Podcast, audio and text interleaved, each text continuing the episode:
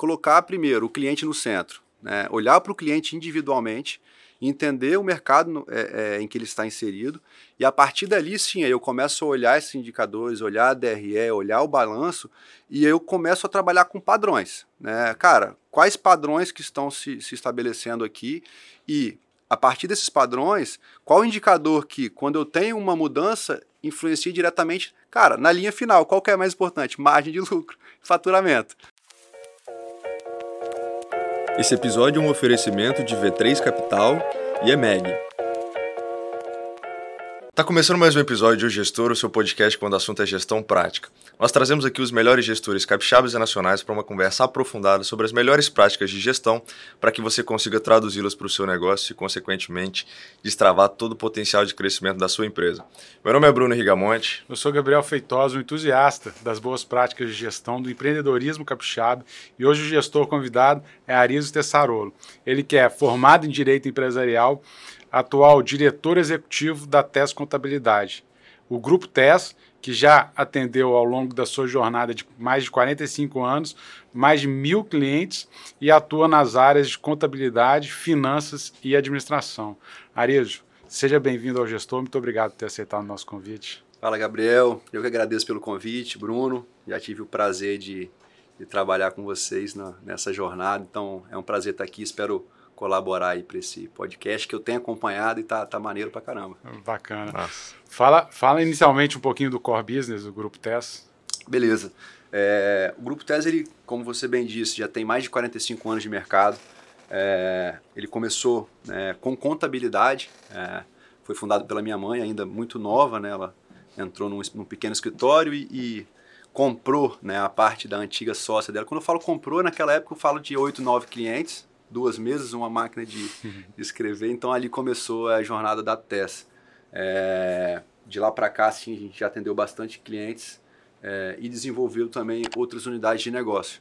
É, em 2010, é, liderado pela minha irmã, chamada Isabela, ela abriu uma unidade de administração, né, a gente chama de TES ADM, é, que tem um braço forte de administração de condomínios. Né, hoje a gente tem um market share é, bem, bem relevante lá no norte e também de, de, terceirização de pessoas. Então a gente terceiriza limpeza, é, recepção, portaria e tudo mais. Então é, são, foram duas unidades muito bem definidas, né? Uhum. Duas empresas, né? Apesar de ser do mesmo grupo, duas empresas com, com operações distintas, contabilidade e administração. É, e de, nos últimos três anos a gente incorporou também a unidade de finanças. Né? Tem surgido muito a demanda dos clientes em uma, né, não só consultoria financeira, consultoria de processo financeiro, mas também de terceirização né, do setor financeiro, conhecido como BPO. Então, assim, numa fotografia geral, essa, esse é o grupo TES. É, essa área de finanças também pega um pouco a área de, de fusões e aquisições, ou isso é, seria Gabriel, é, a área de fusões e aquisições, a gente né, já pratica isso né, no grupo há alguns anos, a gente já entregou esse trabalho para alguns clientes, alguns trabalhos relevantes, e eu entendo que sim, a gente é, é, tem uma junção ali entre a parte contábil, é, a inteligência financeira do negócio uhum. e também a parte jurídica, né? Como, como você falou, eu sou, sou formado em Direito, é, atuei né, no, no, no jurídico por uns 5, 6 anos e trouxe um pouco dessa expertise. É, então, assim, é, tendo é, pessoas é, capacitadas da parte contábil, da parte de, de, finanças e da parte jurídica, a gente consegue entregar para os nossos clientes não só a parte de valuation, mas toda a parte de inteligência de mercado, busca do, é, do sócio mais adequado, parte contratual de NDA, enfim, fechamentos de contrato. Então, é, a gente olha para fusões e aquisições quando a gente olha para o cliente, né? quando a gente olha a demanda, a necessidade dele em determinado momento. O mercado financeiro né, no Brasil ele vem se desenvolvendo, então você começa a falar em compra e venda de empresas é, num ambiente né, não só em bolsa de valores, não só nas, nas grandes corporações. Eu acho que agora é, isso está muito mais acessível e o mercado precisa né, desse apoio aí, é, tanto dos contadores, dos advogados, enfim, e a gente se coloca dessa forma. É interessante que essa movimentação de empresas, via de regra, ela tem essa composição ali de alguém que vai olhar mais a modelagem econômico-financeira para analisar, por exemplo, o valuation. Tem aspectos do direito e societários que vão avaliar, por exemplo, memorando de entendimentos, é, do diligence, enfim. É, mas também tem um aspecto de cultura ali, de dia a dia, de negócio que você precisa fazer esse match ali entre essas operações. Uhum. Como é que vocês entendem, por exemplo, que é possível conectar a, a parte de contabilidade, a parte de direito e de finanças com essa com esse dia a dia do negócio mesmo ali, para uhum. que haja essa geração de valor, eventualmente numa transação de um M&A. Certo. Bruno, na verdade, é, é muito importante a gente conhecer tanto as nossas forças, mas também com, como as nossas limitações. Então, uhum. eu vou, vou, dar um pouco, um passo atrás é, para responder a sua pergunta, que quando eu entrei na TES, quando eu voltei, né, vim morar em Vitória, atuei como advogado, passei pela Apex e retorno para a TES Contabilidade que é o nosso core business. Uhum. É, e aí, naquele primeiro momento, eu acho que a coisa mais, é, mais interessante ou mais inteligente a ser feita foi saber que eu não conhecia das rotinas contábeis. Né? Então, eu, eu, me apeguei a uma parte pequena do processo, comecei a entender, é, primeiro, a nossa cultura, a cultura que estava ali estabelecida, uhum. internalizei, para depois pensar em implementar melhorias. É, fazer o feijão com arroz ali mesmo. Né? Pô, eu consigo, nos processos que já estão criados, é, olhar onde estão as lacunas para poder é, implementar melhorias e aí assim é, a gente foi mudando, foi melhorando, foi moldando tanto os processos, né, no primeiro momento, e no médio prazo a cultura da empresa. Eu vou chegar na sua pergunta que é o seguinte, é, a gente entrega fusões e aquisições, a gente entrega essa parte de, de estruturação, mas é, a gente também sabe que tem muita gente boa no mercado. Então, assim, vários momentos, em vários processos que a gente participou, é, nós tivemos players que trabalharam junto conosco. Né? Então, quando eu preciso de fazer. É, até porque, pra, às vezes, existe um conflito de interesse inerente ali, né? É, entre o cliente e, né? E, e, o player atual que, que transita em todas essas áreas. Depende de qual lado você está, né? É, exato. Então, assim, é, é, a gente saber é, qual que é a nossa entrega principal, uhum. o que, que, eu posso gerar de valor nessa caminhada do cliente, desde estruturação de valuation, busca do novo, do novo é, do novo sócio, é, e também olhar para o lado, entender que os parceiros estão ali para fazer negócio junto com a gente, isso vai potencializar e vai melhorar esse ambiente de, né, de fusões e aquisições para aquele momento. Então, é, a gente, é, isso faz parte da nossa cultura, né, ter pessoas boas ao nosso lado e olhar para o lado e entender que tem pessoas também melhores que a gente em determinados é, setores. Antes da gente avançar em relação a, a essas novas possibilidades que foram surgindo mais recentemente, eu queria tentar pegar um pouco dessa perspectiva histórica. Quando a gente fala de contabilidade, olhando aí o core business de vocês, né? Eu entendo que contabilidade, via de regra, ela tem um estigma, né? Uhum. Ou você acaba tendo ali aquele cara que tem muitos clientes uhum. e aí sempre está muito atarefado, não consegue ter uma entrega ali com o nível de celeridade que é esperado ou com o nível de qualidade que é esperado e acaba sendo, de certa forma, um, um estigma. Uhum. Mas, ao mesmo tempo, você tem várias outras travas de burocracias que são demandadas da própria contabilidade de cumprir com essas obrigações dos seus clientes que acabam também dificultando muito desse dia a dia ou dessa capacidade de inovação dentro do, de, um, de, um, escritório de contabilidade. Uhum. Como é que você enxerga essa perspectiva histórica de como que o negócio de vocês foi evoluindo ao longo do tempo e como que vocês se posicionam de uma forma diferente desse estigma hum. que acabou sendo criado da própria contabilidade para ter a capacidade de gerar informações para os clientes e, consequentemente, melhorar a tomada de decisão dos negócios. Legal, cara. É, existe um momento chave né, nessa, nessa, é, nesse momento que eu entro na empresa e vejo de fato uma defasagem muito grande é, nos processos, nas trocas de informações e na própria segurança, né? é, ali da geração dos impostos, das obrigações necessárias. É, e, e, coincidentemente ou não, nesse momento estavam surgindo essas contabilidades que falam contabilidades online, contabilidade digital.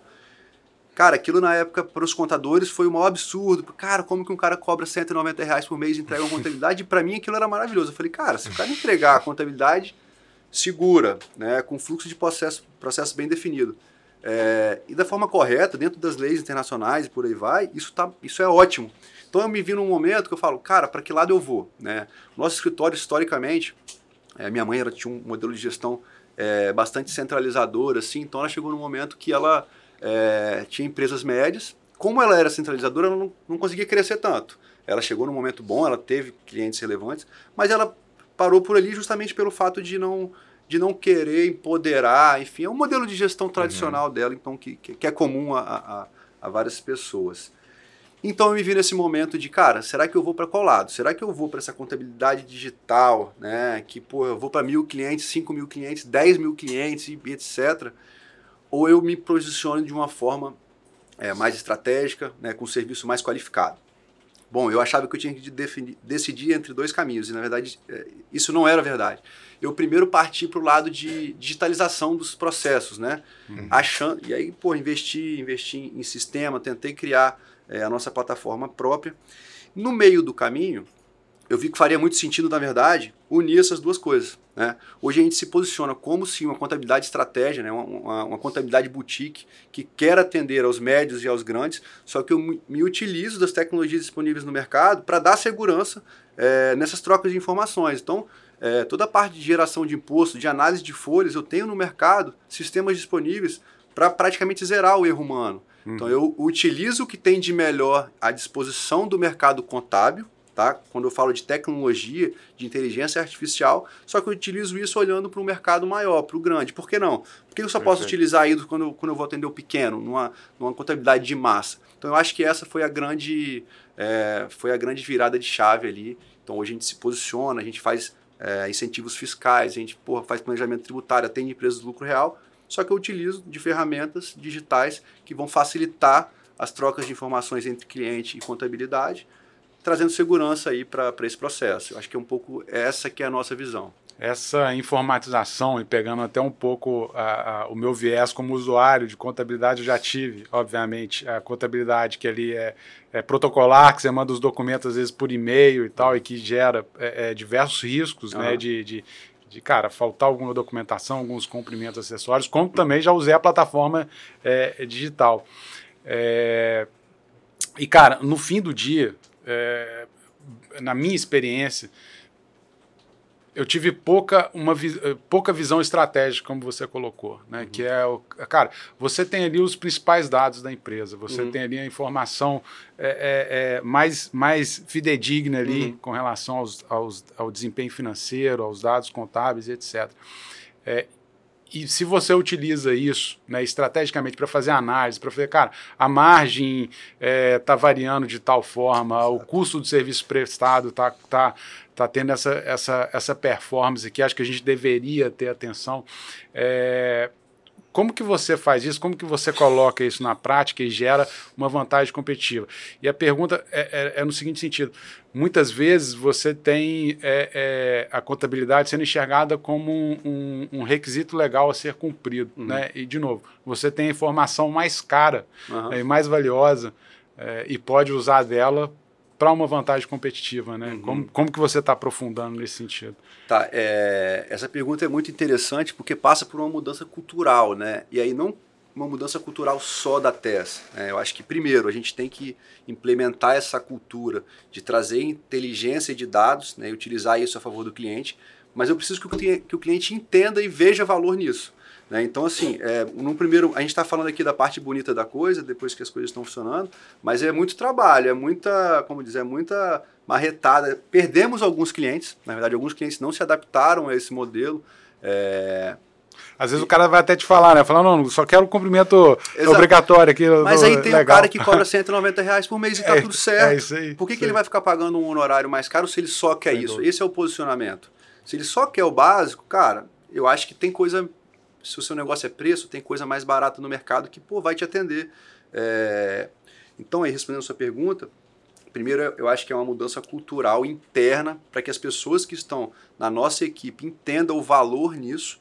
É... Mas, assim, tratando de realidade contábil, eu tinha lá numa, numa fotografia de 100 clientes, pô, apenas 10 clientes que me entregavam documentação em dia, que possibilitava que eu fizesse uma análise para ele. Porque se você me manda uma documentação três meses depois, de que adianta a minha análise do seu negócio? Já está atrasado. Então, uhum. assim, é, implementar essa cultura de que é, ter o envio de documentação necessária no prazo possibilita que você tenha um parceiro para tomar a decisão, ou para tomar a decisão não, para ajudar você na melhor tomada de decisão. Então essa é uma mudança cultural por meio de uh, bate-papo, por meio de evento, por meio de, enfim, mostrando os porquês.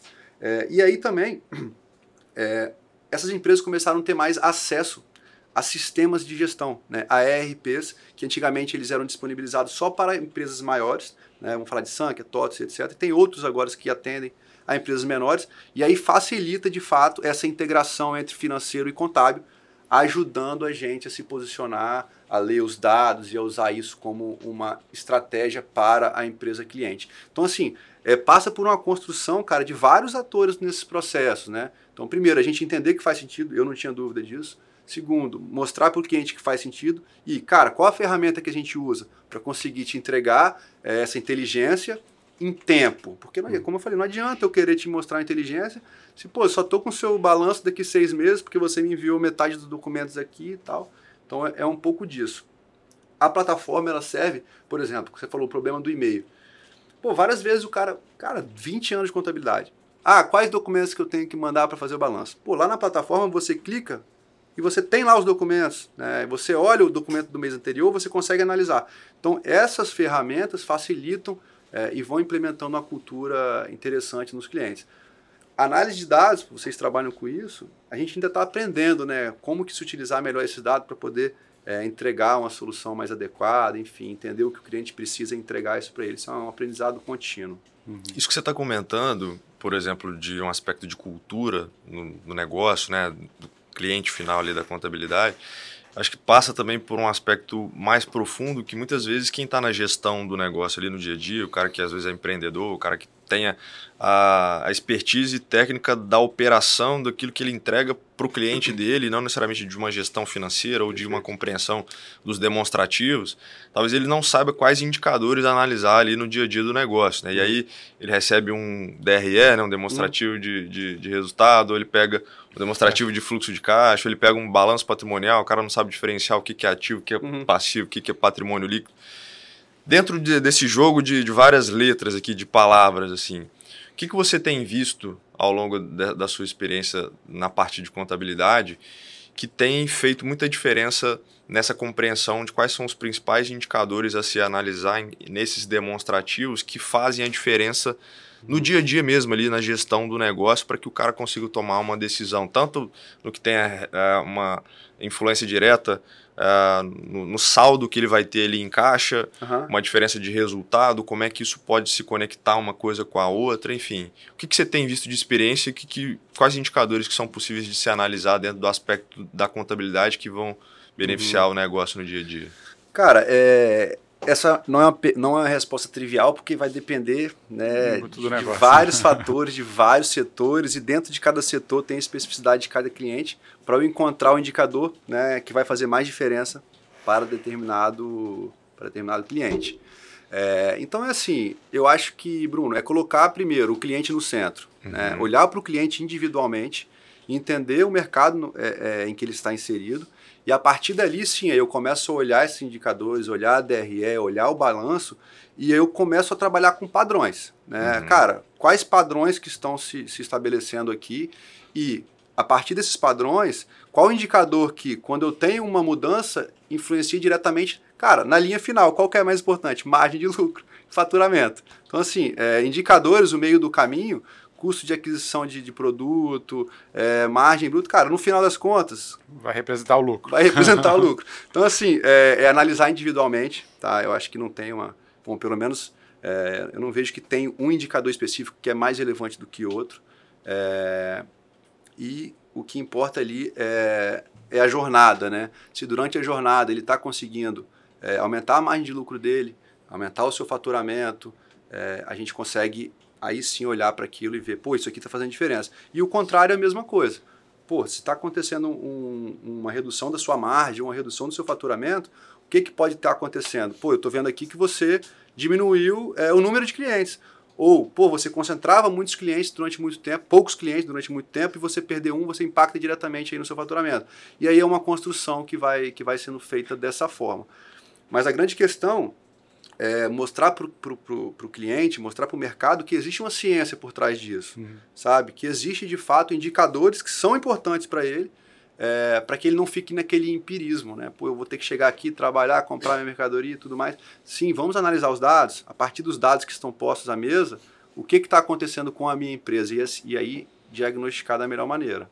Não sei se eu respondi, mas... Não, claro, é, isso, isso, a minha pergunta ela vai no sentido de que é, muitas vezes quando a gente fala sobre gestão, muita gente tem é, uma dificuldade muito grande de conectar a operação com a, a análise da Entendo, própria operação, né? De, às vezes, olhar numa visão de fora, distanciada Isso. a operação, sem ali uhum. a, a, emoção do dia a dia do negócio ali e analisar, cara, friamente os números, entender e, e fazer as perguntas certas. É né? Isso aí. E acho que o que você comentou é perfeito, né? De colocar o cliente no centro, porque o, o que você, as perguntas que você vai fazer para um tipo de negócio podem Sem ser dúvida. completamente diferentes para outros. Exato. Às vezes você vai fazer uma, uma análise criteriosa de uma gestão de estoque para não ficar com caixa parado, uhum. vai ser diferente de um outro negócio que atua com um serviço que não tem nem estoque. Exato. E aí acho que tá, tá, tá muito nessa linha, né? Mas é, é interessante que a conexão, por exemplo, de, de resultado, quando a gente olha, por exemplo, ah, vamos olhar a competência, né? Uhum. Quando a gente olha ali. É, e aí eu estou colocando, por exemplo, nessa construção mesmo de, ao longo da, da, experiência que eu tive de, de gestão de negócio. Muita gente uhum. não tem a, a, compreensão do que, que é competência, do que, que é que caixa, é caixa. Uhum. É, acha que é, margem de lucro é dinheiro que está na conta, uhum. ou tem, tem, tem muito dessa caixa. dificuldade, né? Eu acho que passa muito por isso, né? Como é que você enxerga é, essa maturidade do, dos negócios a partir dessa implementação de sistemas é, de gestão, né, de Isso. ERPs, que muitas vezes já vem com alguns uh, relatórios, alguns indicadores de conexão, você enxerga que isso tem potencializado a, a compreensão disso e, também? Exato, cara. Eu acho que existe uma, uma mudança cultural do empresariado. É, não aquele empresariado tá, de nível máximo que está em São Paulo, está na Bolsa. Existe uma, uma, mudança cultural desse empresário médio, é, que ele está tendo interesse em ter acesso a esse tipo de conhecimento, né? é, conhecimento de indicadores de gestão, é, de indicadores financeiros, e isso tem facilitado o nosso acesso, né? Uhum. Pô, se você pegasse boa parte das, nossas empresas há 10 anos, eu imagino que se a gente chegasse lá com esse, com, com essa papo, basicamente, cara, não, obrigado, não tenho interesse não, isso aqui, já dá, isso aqui já dá certo há 20 anos, então isso era, eu acho que é o que se ouvia muito. É, mas o mercado, na minha percepção, Bruno, como de uma maneira geral, Pô, a gente está tá aqui dentro da, da, V3 Capital que se propõe a fazer algo nesse sentido.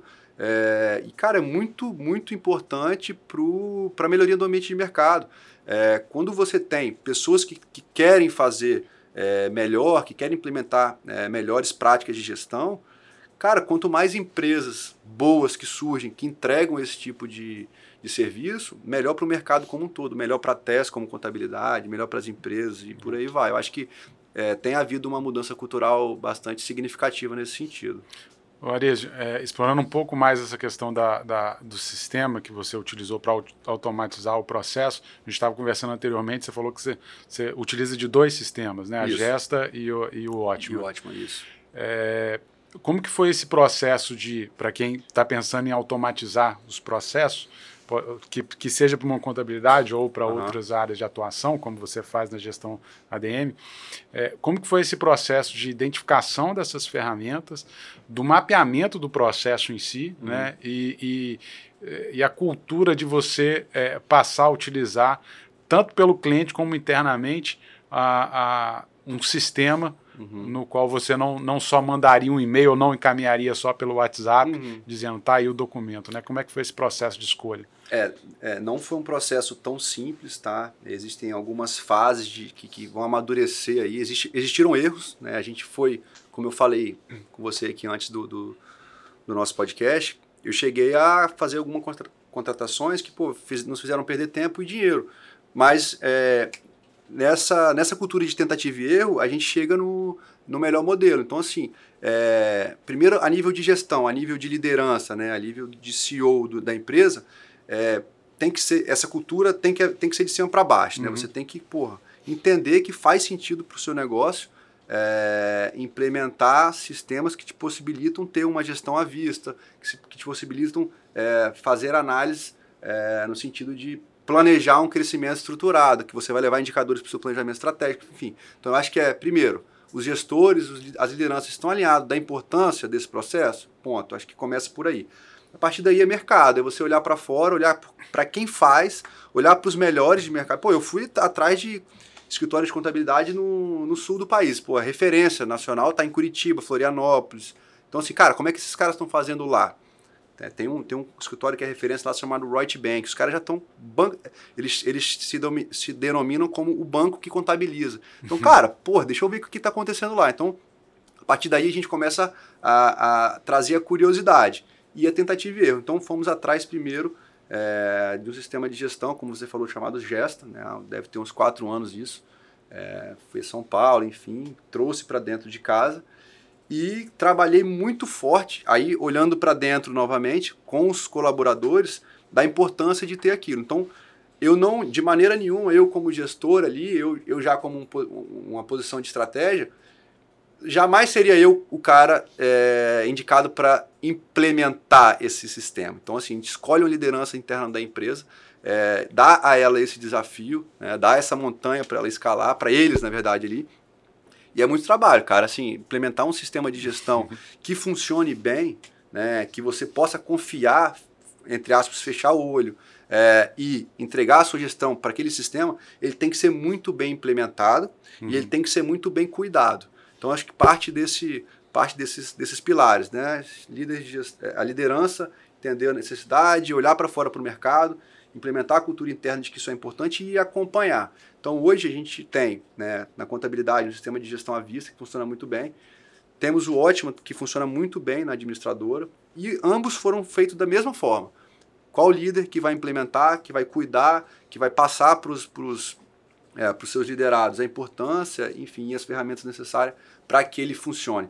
Porque, bicho, não tem nada pior do que você perder tempo implementando um sistema, daqui a pouco você joga ele no lixo. É, Eu acho que esse é é muito mais caro do que o próprio dinheiro ali, é o tempo da sua equipe, é a energia que você despende, é a confiança que por o próximo, hum, será que a gente vai perder tempo de novo? Então, cara, tem que ser algo de tentativa e erro, mas tem que ser muito rápido, assim, você não pode perder muito tempo com algo que não te traga resultados consistentes. E para o cliente, como é que foi essa adaptação? Aí entra na próxima fase, eu acho que foi, aí é a fase mais difícil, né? A gente começou a implementar isso tem uns quatro anos, três anos, e de fato, a cultura do papel ela era muito forte, né? Cara, o nosso escritório olhava assim, era papel para tudo quanto é lado. E aquilo parecia normal para os outros. Para mim já não parecia mais. Então, cara, que afinal que gente... de contas é um escritório de contabilidade, tem que ter é, papel. É, exato, né? exato. Pô, se você chegar hoje na tese, você vai olhar, você não vai encontrar. O papel que você vai encontrar é para aquelas pessoas que gostam de escrever ele no dia a dia. Mas ele acaba, amassa e joga fora. Eu não tenho papel. A gente implementou a cultura do zero papel há, há algum tempo e vem trabalhando ela. É, como, não, que, como que faz isso? Tem que tirar a impressora mesmo para não ter a opção não, de, de imprimir? A gente até tem uma impressora, mas tinha três, hoje tem uma. A gente tem uma impressora lá porque às vezes tem que imprimir alguma coisa. Cara, cartório, reconhecer firma, enfim, não dá para ganhar todos, né? É, mas aí, entrando na, na, questão dos clientes, cara, é um, é um trabalho de formiguinha, né, cara? A gente vai, vai devagarzinho, implementando cultura, mostra... Porque a gente, eu acho que a grande questão é que a gente faz isso para melhorar a vida do cliente. Uhum. Então, não é para melhorar a nossa vida. Eu não estou aqui para fazer zero papel para escrever na minha parede de sustentabilidade. Cara, eu estou aqui para que isso, de fato, traga mais segurança na troca de informações, traga mais, traga mais agilidade. Então, quando, é, quando é, o objetivo da mudança ela tem um, um viés né, de melhoria, né, fica mais fácil, né? Fica mais fácil, foi difícil pra caramba, mas fica mais fluido, fica mais leve, porque você mostra as mudanças ao longo do caminho. No começo é muito difícil, tem aqueles clientes que não vão querer se adequar, mas ao longo do caminho você vai mostrando, tipo, ó, oh, chega em casa, abre lá o nosso sistema, você vai ver tanto de imposto que você pagou nesse ano. Pô, cara, que legal. Os caras não sabiam, pô, empresas que faturam bem, eles simplesmente sobrou na, na última linha dinheiro no caixa, ok, agora. Né, da onde que sobrou, o que faz. Aí entre os indicadores, o, o que faz a minha, a minha margem aumentar, é, quanto que eu estou pagando de imposto, sabe? Então é um trabalho que está sendo feito até hoje, a gente ainda tem é, alguns clientes na carteira que são um pouco é, é, contrários a essa não contrários, né, mas que é, impõem um pouco de dificuldade, mas é mostrar que de fato o que está sendo feito é por ele, né, e não, e não para a gente. Arísio, a gente explorou muito a unidade de negócio de contabilidade e aí eu queria explorar a parte de finanças uhum. e também uma quebra de paradigma, além do, do zero papel, que muitas empresas ainda têm muito dessa cultura, é, muitas empresas têm uma certa dificuldade em terceirizar o setor financeiro, né? Uhum. Ou por uma questão de confiança, ou por uma questão de entender que o processo tem que estar ali muito na mão ali no dia a dia, ou por enxergar que é um setor extremamente estratégico, tem que ficar ali, poxa, dentro dali, na visão de alguém, ou às vezes um próprio sócio da empresa acaba fazendo, ou alguém diretamente conectado com algum sócio do negócio acaba tocando um setor financeiro, eventualmente de tesouraria ali, colocando hum. a mão na massa para fazer contas a pagar, contas a receber muitas vezes. Certo.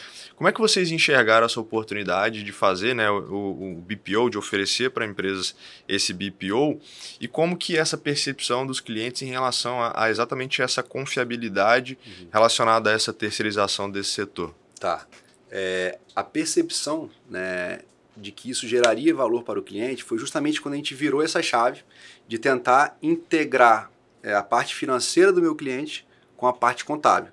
Né? Para aqueles clientes que tinham um RP e tal, era, era mais simples, uhum. mas tinha muitos que não tinham. Eu falava, caraca, como é, que, como, é que, como é que funciona o dia a dia dessa empresa se ele não tem relatórios básicos, né? Pô, lógico que vários tinham, mas outros também não tinham. Então a gente viu aí uma grande oportunidade. Cara, olha, acho que esse cara precisa não só de uma consultoria financeira, né? Mas como também um acompanhamento. Então assim, foi aí que a gente de fato viu a oportunidade. E essa entrega ela também já estava posta no mercado, né? Tipo, a gente não veio estão reinventando a roda. Isso, isso já, já vinha é, ganhando força no mercado como um todo, né? numa visão mais macro. E aí, respondendo a outra parte da sua pergunta, cara, eu acho que as empresas elas têm que. Elas têm, não, é ciência, né? Existem dois tipos de, de finanças, né? A gente tem que olhar de duas formas as finanças: aquela finança estratégica e a finanças operacional. Então, cara, eu não acho que o empresário deve abrir mão das finanças estratégicas, né? Uhum. Eu acho que é, resolver o que fazer com o dinheiro, né, buscando uma melhoria, buscando um posicionamento do mercado, isso tem que estar tá debaixo do guarda, debaixo do guarda-chuva do gestor principal. A gente vai servir como apoio. Né? Eu vou fazer a parte operacional, contas a pagar, contas a receber, entrega de relatório, fluxo de caixa. E aí eu dou para o cliente é, as ferramentas necessárias, a organização necessária para que ele possa focar né, na parte estratégica é, do seu financeiro. Então, assim, é, eu acho que isso tem que ser muito bem, bem separado. Muito pouca gente olha para o setor financeiro como uma parte. É o coração da estratégia da empresa. Né? Então, assim, é isso que a gente tenta também passar quando a gente vai vender o nosso produto. A parte da confiança, Bruno, eu acho que foi. É, ponto mais simples, porque a partir do momento que eu sou o contador da empresa, ele já tem um certo grau de confiança na gente. Uhum. Então, assim, na verdade, essa foi, essa foi uma barreira é. de entrada que a gente não teve. Uhum. É por isso que é, o escritório contábil ele é facilitado a vender o BPO, uma, uma consultoria financeira. Então, eu acho que é, eu acho que é por aí. Agora, nessa linha do, do BPO, é, por exemplo, a EMEG chegou a avaliar fazer BPO. Depois, uhum. quando a gente olhou o mar, era um pouquinho vermelho demais. A gente olhava, é igual, igual na, na contabilidade, né? O papo que a gente estava tendo antes digital, uhum. que você começou a ter uma, um, um, volume de prestação de serviço muito forte, uhum. é, com, a custos muito competitivos. É, você meio que já encaminhou a, a, a, pergunta, a resposta que eu ia fazer, mas ainda assim, é, é como ser competitivo no, nesse segmento que hoje, cara, é, tem diversos produtos sendo oferecidos aí de, de automação da, da área financeira. É, então, cara, é, eu acho ótimo, né? Igual eu achei ótimo você ter players na contabilidade que reduziriam o preço entregando tecnologia, eu também acho ótimo que tenha isso na parte, na parte financeira. E o mercado ele é muito vasto, né, Gabriel? Eu tenho clientes de, porra, desde o escritório de, de, de, de jurídico que tem dois advogados que vai precisar 100% do, do apoio do BPO, que você consegue ali pô, pegar uma empresa de serviço e cobrar um ticket menor, porque a sua entrega ela vai ser, é, pô, eu vou fazer os meus processos né, muito bem definidos ali e com uma hora por semana eu consigo entregar para aquele cliente. Mas é saber precificar o cara que de fato vai me demandar mais. Cara, antes de você entregar um BPO, entregar uma terceirização, tem que ter um diagnóstico da empresa. Tenho certeza que vocês fazem isso na EMEG, enfim. É, então, assim, você precisa de ter um diagnóstico porque lá no começo a gente sofreu pra caramba. Pô, eu peguei um, um, um cliente que, pô, ele emitia 3 mil notas por mês, era um comércio, pô, tinha que fazer um controle de estoque gigante. Ah, cobramos tudo, tudo bem, legal, dois salários. Não deu para entregar nada, cara. Assim, tinham duas pessoas né, espe é, especificamente para atender esse cliente. Foi um erro de análise nosso, mas foi um aprendizado. É, e aí, eu acho que respondendo a sua pergunta, é um pouco disso, cara. Tentar ser criterioso na hora de entender qual que é o problema do cliente e entender se de fato o que ele precisa é um BPO. Porque às vezes não é um BPO. Às vezes ele precisa de fato de uma consultoria financeira e contratar uma equipe para que possa gerir o negócio dele. A gente vai fazer um apoio é, de determinados pontos ali, como contas a pagar, contas a receber, é, entrega de relatório, sabe? Então, nem todo mundo precisa da mesma coisa e nem todas as entregas dentro do BPO custam o mesmo preço, né? Porque tem uns que dão muito mais trabalho que outros. Então, é, é dar um passo atrás no mercado e, porra, é, quanto que isso vai me demandar de tempo, qual a especialidade que eu preciso de ter para entregar isso para essa empresa. Então essa parte estratégica aí que a gente não foi fácil, a gente inclusive ainda está, né? É, a gente ainda comete alguns erros, a gente ainda está melhorando, mas eu acho que a oportunidade está aí, sacou? Você ser um analista, entender a dor, saber precificar e, cara, aí tem mercado para caramba. Essa segmentação que você fez entre finanças mais operacional e mais estratégica, ela é muito importante realmente porque via de regra, a operação, em alguns momentos, você pode colocar um robô para fazer, uhum. colocar um RPA, enfim, entrar ali na conta, Exato. fazer um determinado pagamento, uma operação que às vezes se repete todos os dias. Uhum. Você acaba tendo também é, RPs que fazem, de certa forma, conciliação automática ou tem integração com, com sim, é, sim, conta sim. corrente de, de bancos. Né? Isso. E aí, como é que vocês se utilizam exatamente dessa prestação de serviço na outra ponta? Né? Se eu uhum. tenho uma, uma possibilidade ou de automação ou de redução da, uhum. das interações do processo na parte operacional, como é que vocês conseguem aproveitar também certo. essas é, a, a, finanças mais consultivas, já se aproveitando dessa geração de dados para naturalmente gerar, continuar gerando valor para o cliente também? Certo. É, primeiro que todas as ferramentas que estão disponíveis no mercado, eu primeiro que eu a primeira coisa que eu faço é me apropriar delas. Então a gente contrata conta azul, tudo que tem, uhum. né? Que esses caras que contam, que cobram ali o valor para entregar a ferramenta, a gente primeiro se apropria para poder, é, como é que eu vou dizer, terceirizar o trabalho deles, né? Para os nossos clientes. Uhum. É, e a partir daí, cara, o nosso grande diferencial são as pessoas que estão dentro do nosso negócio, né? Que pô, o Conta Azul não vai entregar isso. Uhum.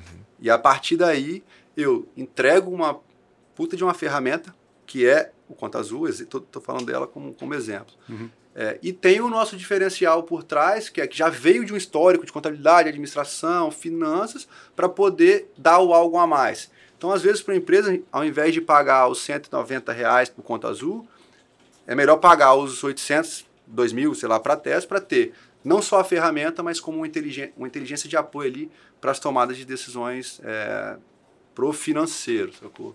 Então, não sei se eu te respondi, mas. Ah, só, para atualizar, o, Cota Azul, esse 190 para quem fatura um, é. tem um faturamento muito baixo. É, você, não, chega, não, você tô... chega a valores, é. senão o cara vai lá, pô, 190, deixa, deixa eu contratar.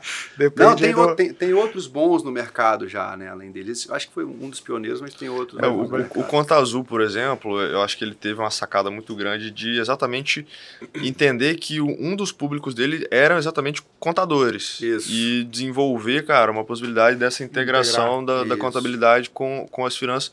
Eu acho que foi essa, essa sacada que você teve nessa virada de chave uhum. é, quando tem você veio para o negócio. É, tem, tem, tem várias ferramentas também que, que enxergaram essa oportunidade Isso. e começaram a trazer contadores como parceiros. Né? Isso. E, poxa, toda empresa precisa ter um contador. Exato. Tá aberto. Uhum. Então, se você consegue trazer o contador como seu parceiro, ele pode ser ali um cara que vai te indicar novos clientes. Né? Então, é um motor Exato. também de, de aquisição de, de novos clientes. Exato. Mas eu acho interessante essa capacidade que você teve de enxergar é, ferramentas que já existiam, de não necessariamente ter que inventar a roda, mas de uhum. chegar uma oportunidade do mercado que você já estava inserido ou na localização onde você estava inserido. Uhum. É, e eu vejo que ao longo desse, desses últimos anos que você está à frente do negócio, você começou a mapear outras oportunidades que não necessariamente estão conectadas estritamente com as unidades uhum. de negócio de contabilidade, de finanças, uh, de administração. Uh, e começou a olhar, por exemplo, para hubs de inovação, né, de entender um pouco mais sobre uh, o que, que de fato é inovação, o que, que eu uhum. posso trazer que vai girar em torno do meu negócio principal, do, do uhum. meu grupo, mas que eu consiga continuar gerando valor ou gerar novos negócios. Como é que foi essa avaliação que você começou a ter em relação à, à inovação e quais desdobramentos você enxerga que surgiram a partir disso? Beleza. É, cara, inovação a gente tem, tem batido muito nessa, tec nessa tecla. Quem está é, inserido no ecossistema tem que primeiro desmistificar né, o, o, conceito de inovação. Cara, não é, bicho, mandar é, construir um foguete, né? Pô, a gente tem que porra, aprender, melhorar os nossos processos internos, né? Fazer, é, tratar um problema antigo com, com um novo olhar. Então, a partir daí, cara, é, quem busca melhoria contínua já é um cara inovador por si só. Então, acho que a partir daí a gente, a gente começa a olhar para fora, né, muito olhando para dentro, muito olhando para os clientes. É, veio, surgiu em mim uma necessidade, uma vontade de criar dentro da TES um, um laboratório, TES Labs, que eu chamaria naquela época, e conversei com alguns agentes de mercado. É, inclusive, a gente está aqui na base 27, pô, foi uma baita referência para a gente lá no, no Espírito Hub. É, conversei lá no começo com o Francisco, cara, fenomenal, é, nos contou um pouco da trajetória aqui do base, ajudou muito é, a estruturação ali do Espírito Hub. Enfim, então com, com, essas conversas de atores e de agentes do mercado, eu entendi que, cara, acho que não, acho que eu não quero fazer um Labs, não que eu não vá fazer. Eu acho que eu estou mais voltado agora para colaborar com o Hub. Eu acho que Linhares, né, que é a cidade onde a nossa matriz está, apesar de a gente também estar em Vitória, eu acho que eu vou entregar muito mais para o ecossistema se eu trazer outras pessoas para falar essa mesma linguagem. Então vamos fazer um hub, vamos trazer outros atores, vamos trazer o pessoal do, do Polo Moveleiro, vamos trazer o Cicobi, vamos trazer a Brametal que está aqui do lado, para tratar de inovação cara a cara, para mostrar os problemas que a gente tem aqui e a partir daí construir um ambiente de inovação é, mais robusto. E aí foi uma construção, né, cara? É, a primeira coisa que eu fiz foi, a partir do momento que eu entendi o que era de fato um hub, foi, cara, agora sai a, sai a TES, né, vem, vem o Arizo, telefone, ligo para um, dois, três, quatro, cara, vamos, vamos construir um negócio juntos? É, então acho que essa, foi a primeira, é, foi a primeira boa decisão tomada, né? Então quando eu consegui trazer pessoas boas ali que acreditavam nesse desenvolvimento, a gente criou de fato que é o Espírito Hub, é, hoje a gente tem aí mais de 25 empresas mantenedoras, tem feito é, algumas entregas relevantes, como eventos, encontros, né, parte de educação. Estamos conectando com as academias, que era uma dor que a gente tinha. Cara, pô, não tem ninguém no mercado, né? Mas tinha um monte de desempregado, então essa é uma dor antiga, né? Então, cara, o que que falta? Pô, vamos sentar com as academias. Eu tive ontem no IFES e, cara, o Giovanni, é o coordenador de pesquisa do IFES, no próximo semestre ele garantiu que vai sentar com 20 empresários e vai tentar trazer os problemas desses empresários para dentro do IFES e a partir daí ele vai a partir daí ele vai criar uma pós-graduação que entregue é, a partir da, de, de tecnologia, enfim, é, para para o nosso mercado local. Como ele vai fazer isso eu não sei, mas assim só de ter é, nascido essa percepção é, estarmos ali colaborando com ele para isso, eu acho que a gente já começa a entregar o nosso propósito, né? Vamos conectar um pouco mais as academias com, com o mercado, pô, a FUCAP tem feito isso. É, é isso que eu ia falar, a FUCAP tem, tem feito um, um processo semelhante, né? Exato. De, de trazer o problema para a comunidade resolver, comunidade estudantil resolver, né? É isso. Então, é. assim, a história do Hub surgiu a partir daí e, é, e cara, não deixa de ser também um bom posicionamento de mercado, né? Eu estou olhando para o ecossistema, eu estou uhum. trabalhando por ele, mas eu também crio autoridade para poder é, falar do meu negócio para muito é, mais gente. Essa era a minha pergunta, que era no sentido de que é, é como que isso tem gerado valor para vocês como, como, como negócio, né? E, e, à medida que você vai também, como você falou, a Arizo foi para foi o Hub, é, de certa forma você deixou um pouco uhum. a, a, a, estrutura do, da, da TES Contabilidade para empreender nesse novo negócio.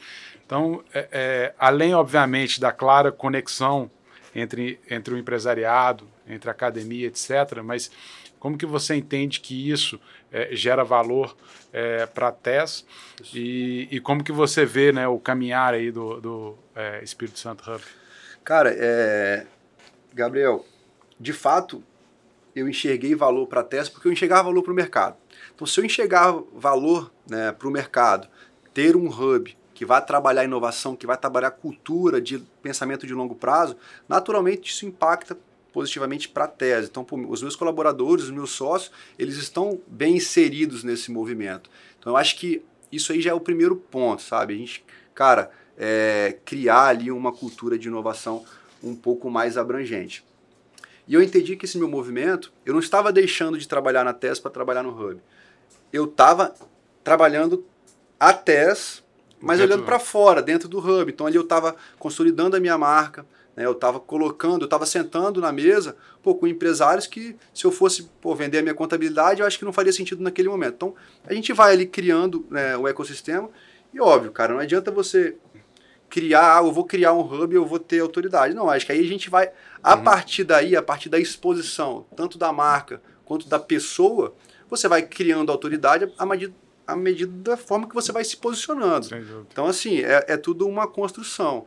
é, eu tinha confiança que eu tinha bastante coisa para entregar, tinha confiança nas pessoas que eu estava trazendo né, para fundar é, o Espírito Hub junto comigo, sabia que eles eram pessoas é, fora da caixa, acima da média. Então, a partir daí, cara, o trabalho, ele era um trabalho médio, longo prazo, mas com bastante segurança no que seria entregue tanto para a TES quanto para o mercado ali de Linhares. Perfeito. Cara, é interessante que a gente está inserido aqui onde a gente está gravando o episódio, a gente está inserido num, num hub, né? Uhum. E aí tem muito dessa gestão da comunidade, esse desafio ali de você conseguir continuar gerando valor para quem é mantenedor uhum. ou para quem é, tem uma sala privativa, enfim, dessas interações e naturalmente eu, eu costumo dizer que as pessoas acabam comprando mais o corredor do que necessariamente a parte interna da, da sala que ela acaba uhum. alugando, uhum. exatamente por essa possibilidade de gerar novos negócios. Uhum. Como é que você enxerga, por exemplo, e aí olhando essa sua capacidade de olhar para negócios que margeiam uma, um core business que você já tem, o que, que você enxerga de possibilidade, por exemplo, que possa contribuir para uma visão estratégica que você tem para o grupo TES que possa surgir a partir dessas interações que você acaba tendo ali no, no próprio hub? Cara, aí é, é, as possibilidades elas são, são diversas. Assim. Eu de fato enxergo hoje o grupo TES, não só o grupo TES, eu acho que eu enxergaria, se eu, qualquer empresa que eu tivesse inserido, eu acho que eu tentaria me enxergar como uma plataforma disponível ali para o mercado. Porque a partir do momento que você tem os clientes, a partir do momento que você tem autoridade, a partir do momento que você tem credibilidade, cara, tem que ter cuidado para que você não fuja do seu core business e, e, e acaba não, não focando na sua uhum. entrega principal, mas você pô, tem que ter ciência das oportunidades que estão postas na mesa. O Hub, cara, ele. Primeiro, é, a primeira entrega é, são as pessoas né, que estão ali e vai gerar conexão e vai possibilitar o surgimento de novos negócios. Então, por exemplo, eu conheci o pessoal da Sankia. Uhum. Pô, o pessoal da Sankia, cara, é excelente. É um pessoal que pô, já tem uma casca de sistemas de gestão, tem muito a contribuir comigo e a partir daí, pô, por que não fazer uma, uma, uma parceria? Não que tenha nada, mas eu digo assim, é, por que não criar um produto que seja específico para o cliente Sim. pequeno? Então, assim, é, as coisas elas vão surgindo. É, muito tem se falado agora né, de Corporate Venture Capital, Corporate Venture Builder. E, cara, a gente vê que algumas empresas que são grandes, né, vou falar de algumas lá de Linhares, olham um pouco para isso. Né? Então, é, vejo sim uma oportunidade da tese daqui a pouco é, ter um produto que entregue para uma grande empresa é, a implementação de cultura, implementação de rotinas, uma implementação de governança que possa é, colocar ela numa melhor posição para fazer um investimento numa startup ou para fazer um, sabe? É, então, assim, as oportunidades elas são diversas. O próprio banco que eu falei aqui do, do Right Bank, eu já começo, pô, mas se o cara está falando disso, eu acho que faz sentido, né? O cara o, o, sócio do Right Bank morou no Vale do Silício um tempo, voltou com essa ideia, eu acho que ele não está falando besteira. Então, é, como é que ele vai implementar esse banco? Eu, pô, já sei que ele tem a conta de várias empresas. Eu sei que ele tem um perfil de consumo de várias empresas. Então, opa, então aqui tem algum negócio. Então, eu acho que é análise, percepção, é, mas sempre com muita responsabilidade com relação ao core business. Então acho que é isso, olhar para dentro, olhar para fora. Tem o H1, H2, H3, que vocês, pô, vocês são feras nisso. Então, é cuidar muito do H1, né, o nosso horizonte 1, é, olhar também com carinho para o 2 e, cara, nunca esquecer o 3 ali. Então, a gente está sempre é, olhando para alguns movimentos disruptivos. Boa. É por aí. Arísio, é, você falou muito né, de Linhares e, e, e, do momento também que vive o norte do estado. Uhum. É, há 45 anos atrás, é, Linhares tinha uma situação é, completamente é, é, vou chamar assim de distinta, né? Há 20 anos atrás também. Uhum. De 20 anos para cá, ou de 15 anos para cá, é, virou uma referência para as grandes indústrias. Claro que tem um incentivo da, da Sudene, um incentivo é, é, do Estado também. E, e, cara, você vê é, empresas olhando para o Estado, para o município, inclusive, uhum. Como foco. Né? Eu, eu, na secretaria, às vezes, eu conversava com empresas que, cara, do nada o cara já citava o nome, falar, e como é que é Linhares? Já ouvi hum. falar de Linhares. É, assim, como, como que vocês, como que você avalia o fato de estar em Linhares hoje? Hum. é, como um fator de sorte ou de estar de, de tá desenvolvendo lá também. E como você já deu algumas pinceladas, né? Mas é, é, como que você vê no longo prazo vocês se beneficiando de estar hoje onde é o principal centro, o principal destino de uhum. investimentos no estado? Cara, isso aí é fundamental. Primeiro a gente tem que, como diz, olhar para o Brasil como um todo, né? Cara, a gente tem hoje a quarta maior carga tributária empresarial do mundo. Se eu tenho a quarta maior carga tributária empresarial, eu vou atingir a última linha do meu lucro, muito provavelmente se eu conseguir mexer na minha carga tributária, se eu conseguir reduzir o meu imposto. É, então a gente tem o Espírito Santo, que tem benefícios fiscais bastante interessantes né, a nível Estado, é, que é o Compete, que é o Invest, é, que eu tenho uma redução do ICMS, né, vai para 1,1%, cara, é assim, é um diferencial competitivo gigantesco. Então, o primeiro ponto é esse, é enxergar, cara, que isso faz de fato diferença, é entender o problema que a gente tem, uma carga tributária alta, entender que a gente tem um, um puta de um remédio, a gente tem um remédio eficaz, né, que são os incentivos fiscais, é, e como que eu vou entregar isso para os nossos clientes. Então, desde que eu entrei na TES, cara, eu falei, cara, a gente precisa entregar boas soluções voltadas para incentivos fiscais, desde projetos até contabilização, porque é isso que vai, é, de fato, é, entregar um, um, resultado importante para as empresas. E aí, falando de Linhares mais especificamente, eu tenho a Sudene. Eu tô, eu tô na região da Sudene, que eu tenho a redução do imposto de renda. Então, cara, se eu tô é, falando de um estado é, bem localizado, é, a ponto de vista de geolocalização, que é o Espírito Santo. Estou do lado do mar, estou do lado dos grandes centros, como Rio, São Paulo, Minas, etc. É, se eu tenho aqui é, uma boa. Não vou falar que eu tenho uma boa logística, porque também não, não, é, não é tão boa, né? Logística interna, mas, mas não é tão ruim. Eu acho que a gente consegue se virar bem internamente. É, e eu tenho os incentivos fiscais que proporcionam uma redução dessa carga. É, cara, naturalmente as empresas elas vão vir, não, elas estão vindo. Uhum. É, cara, Linhares, Espírito Santo, nos últimos 10, 15 anos, e eu vou falar mais, nos últimos 5, 3, 2, isso tem intensificado, ah, intensificado muito mais, muito mais. É, então, eu olho para isso como uma baita oportunidade.